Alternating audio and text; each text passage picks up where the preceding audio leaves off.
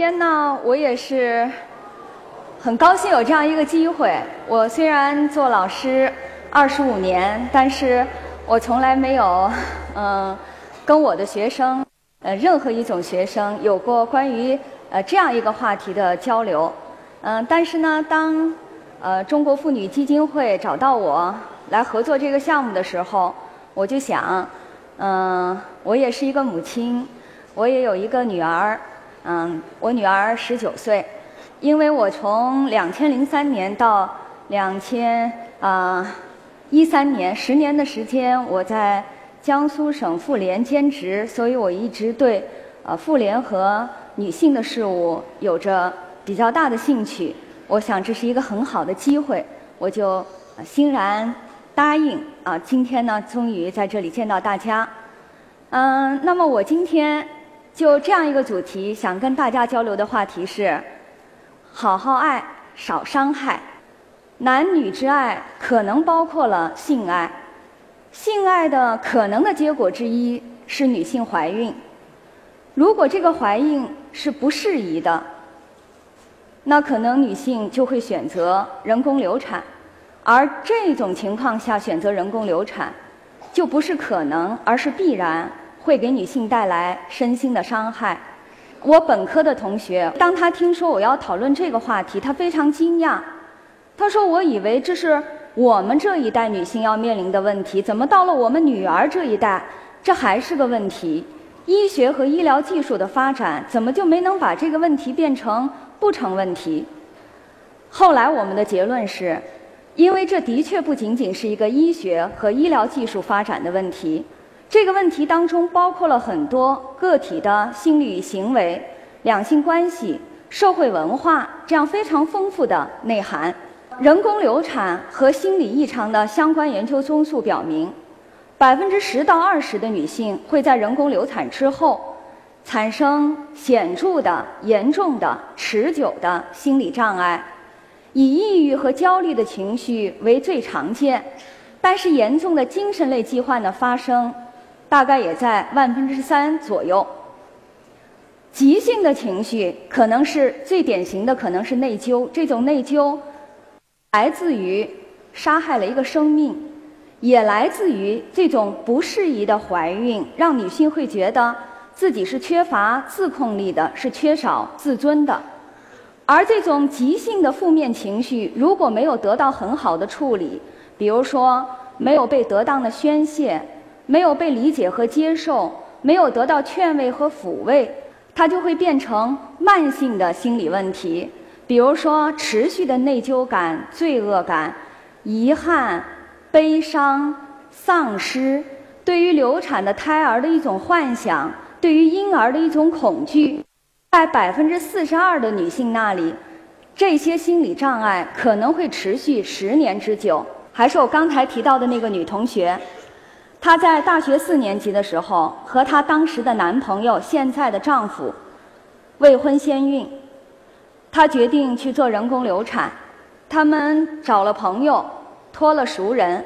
在那个年代，未婚先孕去做人工流产是有非常大的风险，可能让你面临身败名裂，比如说被学校开除。虽然他们找了朋友，托了熟人。但是那个过程的痛苦仍然是让他刻骨铭心。给他做手术的那个中年女性医生面无表情，面带冷漠、憎恶甚至于敌视的表情。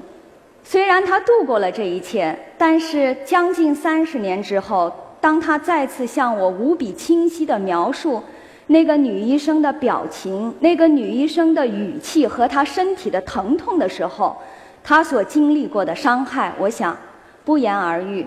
所以，我想跟大家说：好好爱，少伤害。有人会说知易行难，有人会说知难行易，而在我看来，知故不易，行也难。我们先来看看，当我们要保证我们的性的行为是安全的、是得当的，我们该做些什么样的准备？我们来先看看认知上的准备。上世纪七十年代。美国有一个很活跃的心理健康专家，叫爱丽丝的，他提出了一个合理情绪理论。或者叫理性情绪理论，或者更广为人知的是 A B C 理论。我们很多人都希望能够尽量回避消极、负面、非理性情绪对我们的伤害，但是这在很多人那里同时又是一个无解之题，因为他们认为我们的情绪来自于我们所遭遇的事件，我们对自己遭遇的大多数的生活事件其实无能为力，所以我们对我们的情绪反应也只能逆来顺受。但是这个心理学家告诉我们，事情好像不是这样子的。情绪作为一种作为一种结果，它并不是由事件直接引发的，它经过了一个非常重要的中间变量，你特定的生活信念、具体的生活态度的解释和作用。而在我看来，信念的位置可能更可以往前置一步，前置一步。它有的时候不仅仅是解释了事件，它甚至于可以决定事件的发生。在男女的恋爱关系当中，可能带来有伤害性结果的性行为的性观念，可能是错误的性观念。我想至少就包括了这样两种：第一，他们会认为性是爱女人的爱情的信物，男人用这种逻辑做武器。啊，在逼迫女人接受他的性行为的时候，常常会说：“你要是爱我，你就应该给我；你不给我，就说明你不爱我。你看，我愿意要，你不愿意给，说明我们在这段关系当中付出的爱和信任是不一样的。”第二种错误的信念是，性是一时的身体的欢愉，他们认为性就是两个身体的碰撞。如果此刻大家两情相悦，明早完全可以一拍两散，啊，嗯，我认为性不是女性的，不是女性在爱情当中的爱的信物，它其实是在爱的过程当中，男女双方在交换着欢乐，包括承诺，而性更不是一时的身体的欢愉，它必然包括了相应的社会性的结果。在这个过程当中，你一定会有自己的感受，你一定会有对自己的重新的认识，对两个人的关系的认识，包括对人和人之间的忠诚、信任、相互的给予很多的价值。嗯，或者可以这么说吧，其实这个过程一定会影响到我们快乐和幸福的感觉，而幸福它绝不仅仅是。感官的满足，感官的满足，充其量带来的只是点短暂的快乐，充其充其量可以叫做快感，而幸福的感觉，它一定是跟某种价值，特别是那些至少在我看来是相对积极的、健康的、美好的价值相互关联的，所以。我们在决定采取这样子的行为之前，我们一定要对它相应的后果有事先的认识，并且已经做好了承担的准备。女性切不可以因为爱就放任自己去做所有的事情。好，这是认知上的准备。年轻人在这个时候可能会说：“道理我都懂，就是事到临头临门一脚，我控制不了。”啊，那我们接下来看，在。保证自己有安全的性行为的时候，心理学家可以给我们一点什么样行为的建议？心理学家曾经有过这样一句话：青年人面临的最大的问题可能是，他们的自制力尚在孩子的水平，但是他们的冲动和欲望却已经达到了成人的程度，甚至于有过之而无不及。那么在这种情况下，我们怎么样尽量去控制自己的行为呢？心理学家在研究儿童如何抵制即时满足，就是看到就要要，哈，如何抵制即时满足而学习延迟满足，就是我能为了未来忍。心理学家在研究儿童的这种行为的时候，曾经有过一个非常有创意的实验。实验在斯坦福大学的附属幼儿园进行，实验的对象是四岁的孩子。实验者把这些孩子一个一个的领到一个教室去，然后。给他们一个，给他啊，单独的被试，给他一根一颗棉花糖，然后告诉他，我要离开一会儿。如果我回来了，这根棉花糖还在，那我就可以再多给你一根，甚至于两根。大家不要小看了那颗棉花糖，一颗棉花糖对于一个四岁孩子的诱惑，大概就相当于一个十八岁青年面对一颗火热的禁果。那实验实验的情况是怎样的呢？实验者回到这个教室之后，或者他们重新翻看实验的监控录像，他们会发现，那些四岁的孩子在个在这个十五分钟的时间里，各自的表现大相径庭。有的孩子会对实验者的话置若罔闻，可能研究者还没出门，他已的他的棉花糖就已经进嘴了。有的孩子试图去忍着一分钟、两分钟、三分钟、四分钟，但是很快也缴械投降了。还有些孩子可以忍更久，七分钟、八分钟、九分钟、十分钟。但是最后还是功亏一篑，半途而废。当然，也有那样的孩子，当主事足足隔了十五分钟再回来的时候，那颗棉花糖还完整的放在那里。嗯，让这个实验有了更多意义的是一个非常巧合的安排。这个实验的设计者，他的女儿恰巧也在这个幼儿园里学习，所以他。很多的同学都参加了这个实验，所以在后来的岁月里，祖师不断的听到他女儿讲起他同学的情况，唤起了他极大的兴趣。在二十年、三十年、四十年之后，他去跟踪这些实验对象，然后他有了惊讶的发现：那些在四岁的时候就表现出了极好的自控力的孩子，在后来的学习和生活当中取得的收获也都更大。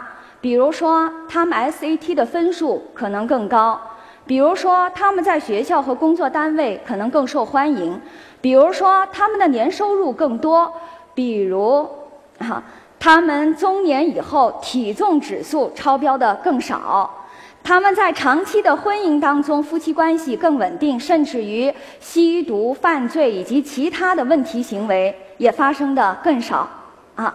那我们从这些四岁的孩子身上能学到些什么关于自制力的道理呢？我们再去看回那个实验过程的监控录像。四岁的孩子面对极强烈的诱惑——棉花糖的时候，他们抵抗的策略无非分为两种：一种是盯着，我死盯着啊，你很有魅力，对不对？我比你更强大，我很有自制力啊。但是。民间有一句俗话说：“承诺不去做某件事，是让自己的身体特别想做某件事的最保险的方法。”啊，拿自己的意志力跟这样一种诱惑争，至少在实验看来，大多数人都失败了，大多数孩子都失败了。那些成功的孩子的策略是什么？跟盯着刚好相反，不盯着，我不看，眼不见心不烦，我可以转过身去。我可以走到窗口看看窗外有什么。我可以，也许啊，我不忍离开棉花糖的香味，啊，我可以留在座位上，但是呢，我低头去摆弄那个，反复去整理那个其实已经不需要再整理的鞋带儿，啊，也有的孩子就更加鸵鸟的政策，我把眼睛蒙起来，可不可以呢？啊。因为不看着，面临的诱惑更小，所以他们大多坚持了下来。当然，这里我还要补充一种特别特殊的情况：有一些孩子的做法是趁人不备，看看四下无人，飞快地舔一口棉花糖，用那个余味来支撑自己度过下面的时光。这些孩子据说长大之后都成了政治家、议员啊。棉花糖实验对于我们自控力的启发就是。我们面对诱惑的时候，一方面要培养自己的意志力，但是另一方面还不如转移自己的注意力，控制自己的注意力。这是一。第二个，情绪温差，这也是心理学家的一个建议。我们在对未来做行为规划的时候，我们通常是处于冷静的理性的状态。这时候，我们很难想象，当自己的欲望和激情被调动起来的时候，我们会有什么样的表现。接下来的内容可能稍微有点重口味，但是我想那个重口味也顶多是对我这样的年龄和这样公开的场合而言，在座的很多学生接触的东西恐怕远比这个凶猛的多。心理学家曾经对一些年轻的异性恋的异性恋的男子询问过这样一些私人的问题：年轻的异性恋的男子询问过这样问题，让他们第一种情形，让他们在一种非常冷静理性的状态下，也许比如此刻，甚至于也许比现在更加安静一些，更加个人化一些。如果你特别喜欢一个女孩儿，她邀请你参加多人性行为，你会答应吗？如果你特别喜欢一个女孩儿，而她拒绝你，你会纠缠吗？如果她拒绝你，你会考虑把她灌醉、下药，减少她的反抗吗？你曾经被未成年的女性吸引过吗？你可以想象跟一个比你大二十岁的女人做爱吗？啊，你可以为了获得性爱而骗一个女人说你爱她吗？啊，在第一种冷静的状态下，所有的人都回答会，当然不会。我是一个好人，我是一个正常人，我是一个正派人，我当然不会。但是如果让你在高度性唤醒的状态下回答同样的问题呢？怎么做到高度性唤醒？比如说，给他出示色情的图片，或者让他进行自慰。在这种情况下，再去回答。这样的问题，基本上所有的被试都回答非常有可能。所以啊，意志也绝不像你期望的那样坚强。这个大千世界滚滚红尘当中的好多东西，会为会对我们的七情六欲和人性共通的弱点构成非常强烈乃至于致命的诱惑。还是那句话，与其过分相信自己的意志力。不断的去考验自己，而有可能让自己一失足而成千苦恨，不如釜底抽薪，让自己跟诱惑保持安全的距离。这是想说的第二点。有的时候我们还需要别人的帮助，我们需要谁的帮助？我们需要医护人员的心理帮助。这里的医护人员不仅仅是啊妇产科的人员，也包括了心理工作者。帮助我们什么？尤其是在决定期、决定进行人工流产的时候，他们应该给我们提供更多的、更丰富的信息和资料，帮助我们做出更稳妥的决策。比如说，跟我们讨论我们的信仰、我们内心的信念，我们以及我们的亲友对人工流产的态度，我们对自己未来生活的规划，我们可能面临的压力和我们真实的需求，这些问题，我们对未来考虑的越长远，我们。才可越可能在当下做出最负责任的行为。第二，青少年避孕和生殖教育是确实这方面的知识，确这方面知识的传递确实是需要改进的。我曾经跟我的女儿，她是九六年出生的，有过这样一段对话。她说她非常爱看美剧，她看了《无耻之徒》。我的一个朋友就讲，这好像是一个未成年人不宜的电视剧。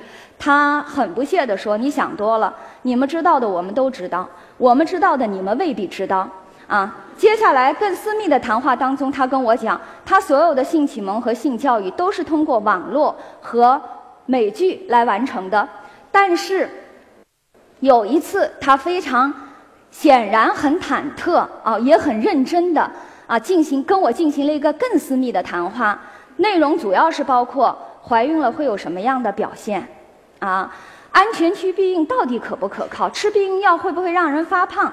人工流产会不会导致不孕不育？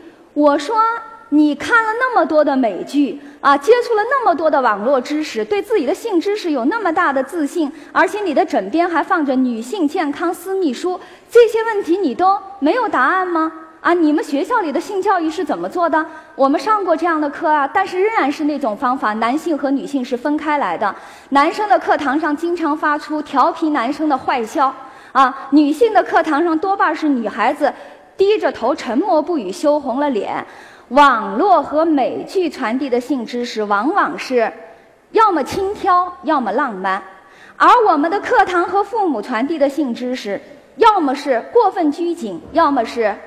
啊，让人非常的羞涩和不自在，好像我们就缺少了一点，在一种非常正常的气氛当中，比如说这样来交谈这些东西，而我们对于好多知识和信念的领悟，好像用这样一种方式，可能更有效一些，更容易被接受一些。好，我不去说它了。最后，媒体该怎么样做？有一次，在一个城市里坐出租车，司机正在听广播。然后插播了一个广告，关于无痛人流的。先是一个男生用非常沉重沮丧的声音说：“睡了一觉就弄出个人来。”然后是一个女生用非常轻快的声音说：“睡了一觉人就没了。”啊。哦，我想，如果我们的制媒人，如果我们的媒体把关人能够在这方面做得更好一些，也许事情啊也会变得更好一些。好，这就是我想跟大家交流的东西。我最后想说的话是这样的：生活常常会是很艰难，常常会是平淡无聊、很乏味，需要我们去忍受的。生活为我们备下的甜蜜的礼物并不多，而这其中。青春、爱、性，恐怕是最好的东西了。所以啊，珍惜你现在拥有的最好的东西，把上帝给你的礼物郑重的打开，慢慢的享受。祝你们幸福快乐。